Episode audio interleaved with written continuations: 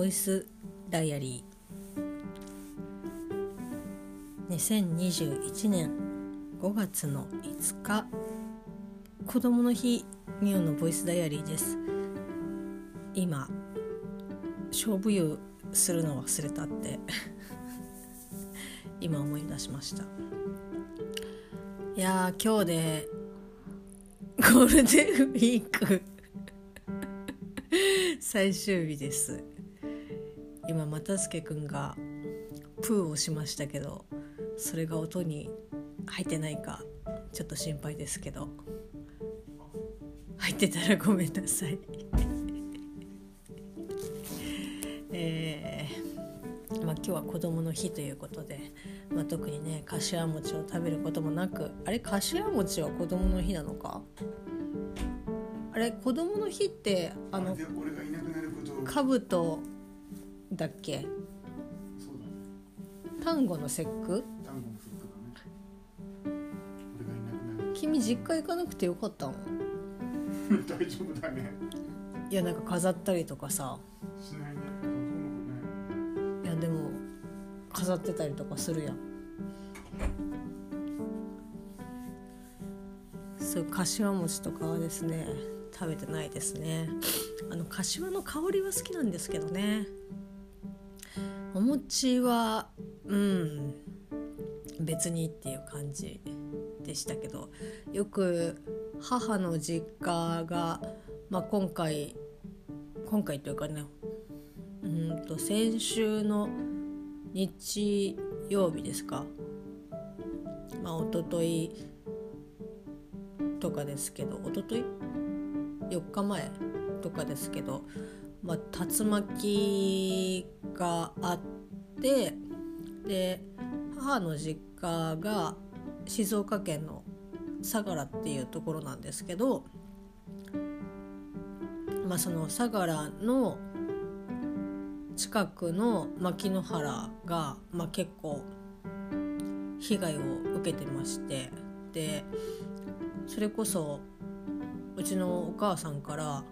ご連絡があって夜にそういう静岡が今やばいらしいっていうニュースを、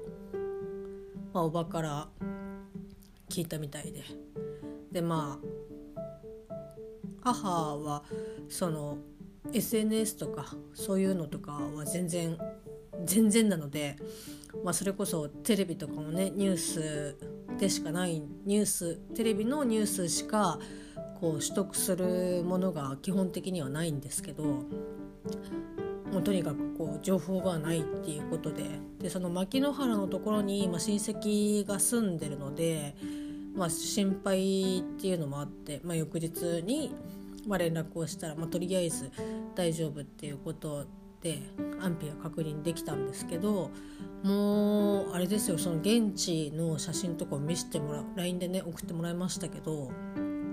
なんかもうトラックとかがドミノ倒しになってたりとかそれこそもう家とかもねなんかそんなんかぶっちゃけ結構簡易的に作ってる人もいれば、まあ、しっかり作ってる人とかも多いんですけどここのその昔ながらの家がすごく多いので、まあ、瓦とかね、まあ、そこら辺とか全部ぶっ飛んでたりとかあと茶畑がかなり被害を受けたっていうことでまあそれこそそれでね収入というか生計を立ててるんでしょうからまあそこら辺がちょっと心配というかね大丈夫かなっていうふうには思うんですけどあれなんで静岡の話したんだっけ？ん？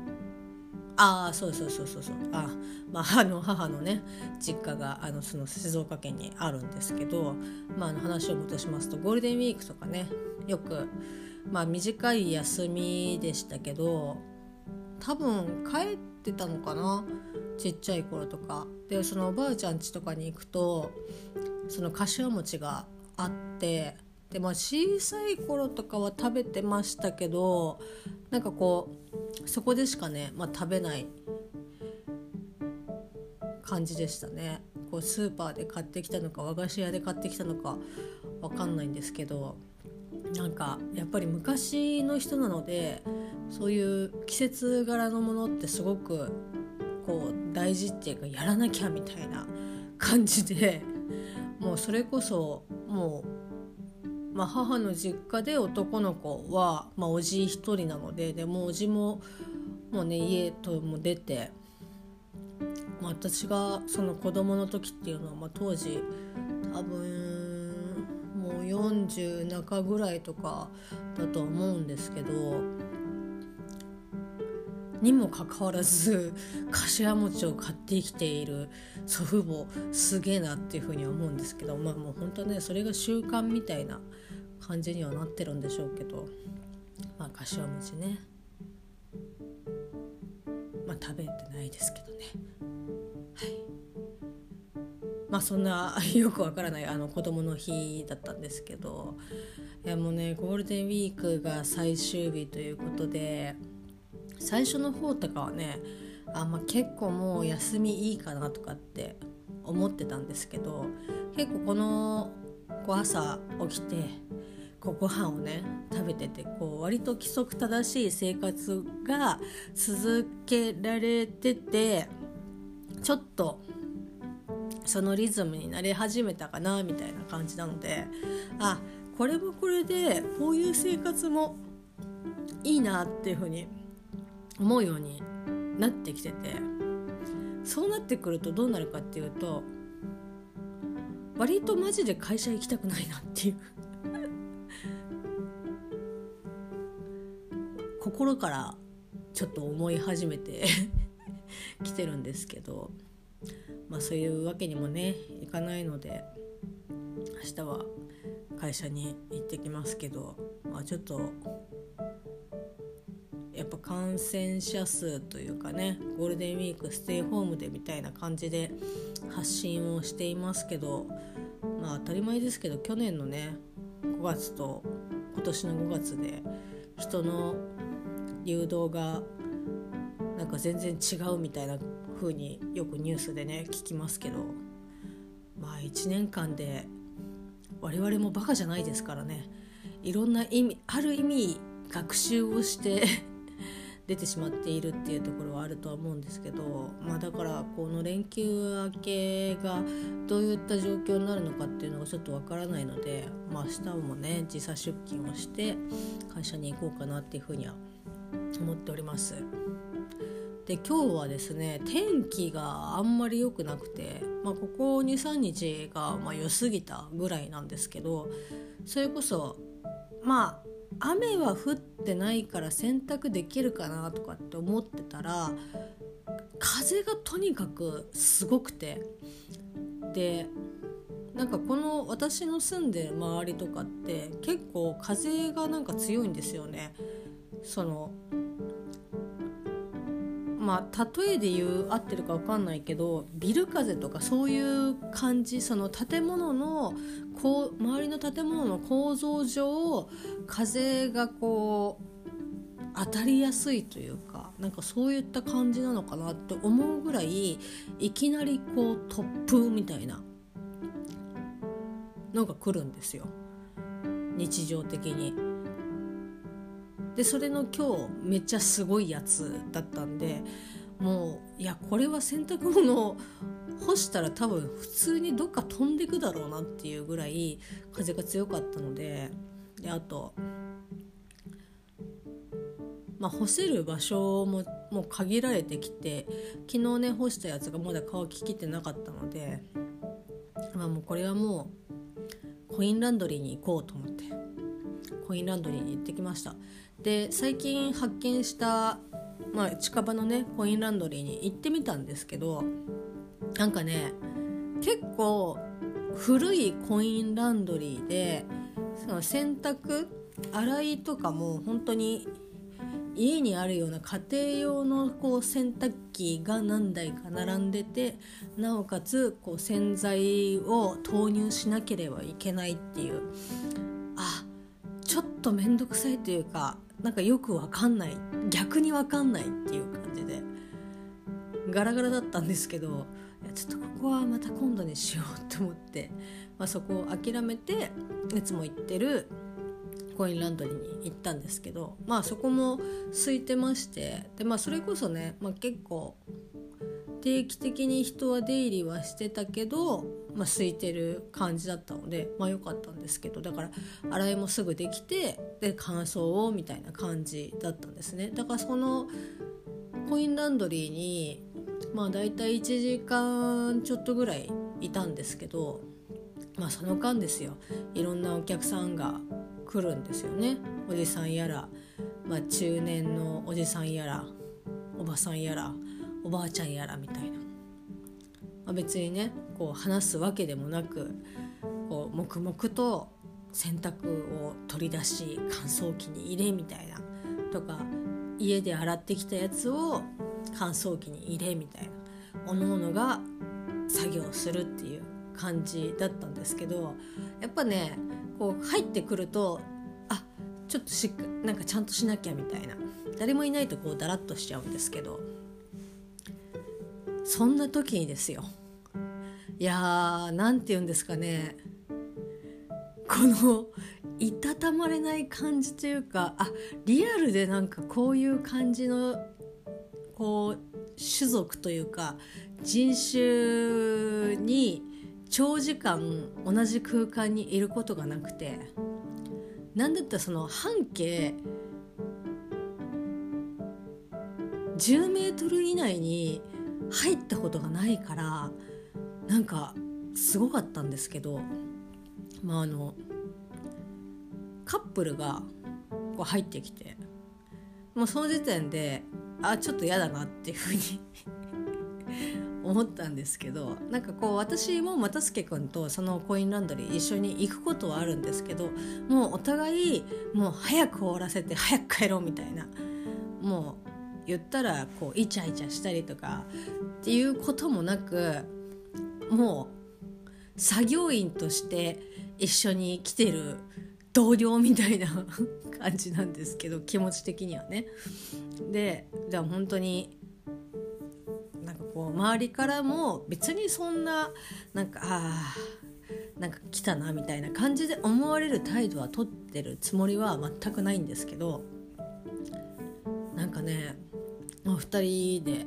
入ってきてで年齢が大体もう20代中かまあ前半とかそれぐらいだったんですけど、まあ可愛らしいね彼女と、まあ、そこそこイケメンのあの男の子と入ってきてなんかまあ距離感がねすごい近いですよねああいう人たちって。でなんかあ私はその時ちょうどなんか本かなんかを読んでてでやっぱちょっとね警戒しますよ。あちゃんとしなきゃみたいな。明らかに自分よりも年下の子たちなんであなんかちょっとちゃんとしなきゃみたいな感じで。でなんか洗濯物を持ってきてて洗いのところに行ったんですけどなんかねそんなにがっつり今日は洗濯やっちゃおうみたいな感じの雰囲気でもなくて。でこう洗いもお湯とかお湯もその低温中温高温って温度設定ができるのでなんかそれをおそらく相談している。なんかどれがいい？なんかこれの方がいいんじゃない？みたいな感じでなんか話をしててああなんか鬱陶しいなって 思いながら。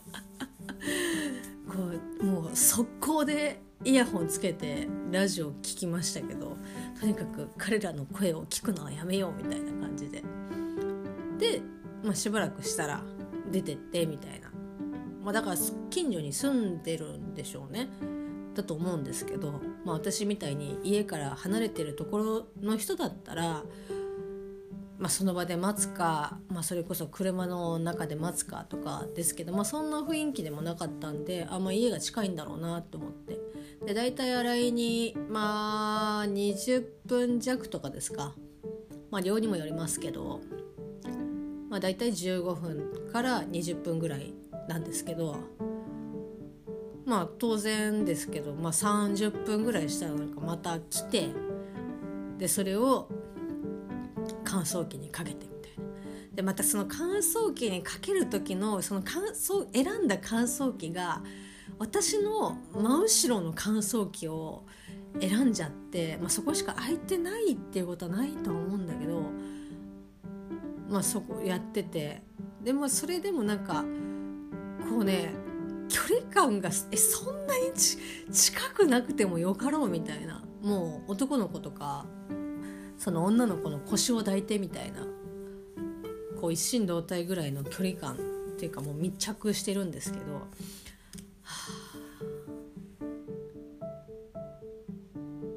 だなと思いながら 背後で背中で気配を感じていたんですけどでまあその2回の遭遇ででまあ大体滞在時間が23分とかですけどだ計10分弱彼らの様子をですね、まあ、直視しないにしても、まあ、なんとなくねこう察知する感じだと、まあ、どうやら、まあ、洗濯物は、まあ、男の子もしくは、まあ、彼女のものなのかどうか分かんないけどなんかねその彼女も自分の選択をしに来たというよりもその彼氏の選択をしに来るのについてきた感じなんか面白そうだしなんか一緒に行きたいみたいな感じなのかなと思って。ということはまあ多分結婚はしてないだろうと。でそうなってくるとまあカップルかなみたいな。あの距離感でカップルじゃなかったら、まあ、私はなんかその男女間の距離感がよく分かんなくなりますけど、まあ、カップルとして、まあ、そうすると、まあ、おそらくこの連休中彼氏の家に泊まってで自分のなんか服がないだか彼氏の洗濯を手伝いにてかこう一緒に行っただかなのかなと思いながらちょっと考察をしてました。ぶっちゃけこの考察をしたからといって私に何のプラスもないですし正解もわからないですけど まあそんなことねなんかああそうなのかなって思って結構そういったこう人間観察とかね結構、まあ、好きなんでよかったですけどなんかほんとねどういうカップルっていう風に言うと「クレヨンしんちゃん」の野原家の隣に、まあ、近所に住んでるミッチーとヨシリみたいな感じでした。あリアルミッチーヨシリンっているんだなって。まあ結構いますけど。駅前とかね駅の構内とかによくね柱とか隅とか改札の前とかにリアルミッチーヨシリン結構いますけどまあ、そういう時は自分から離れれば害はねないですけど、まあ、今回はね離れられない同じ空間に一緒にいなきゃいけないっていうこの苦痛さ。いやまあ、こんなことを考えてる自分も嫌なんですけど。まあそんなねえっ、ー、と一日でした。で晩ご飯はですねえー今日も今日でですあのかりちゃん経由で教えていただきました高健鉄さんのですねナスの味噌炒めをですね作りました。であの動画でもそのナス以外のものとかも入れても美味しいですっていう風におっしゃってたのでひき肉とピーマンをですね入れて食べたんですけどまあすごく美味しかったです。なんか今のところ順調にできているなっていう感じなので今後も引き続きですね作っていきたいと思っております。いや明日は会社なのでもう 眠りにつきたいと思います、まあ、多分起きれるとは思うんですけどね。ここ連日はちゃんと起きちゃったので。その心配はないけどなんかこう電車に乗る億劫さ頑張りたいと思います。はい、それではまた。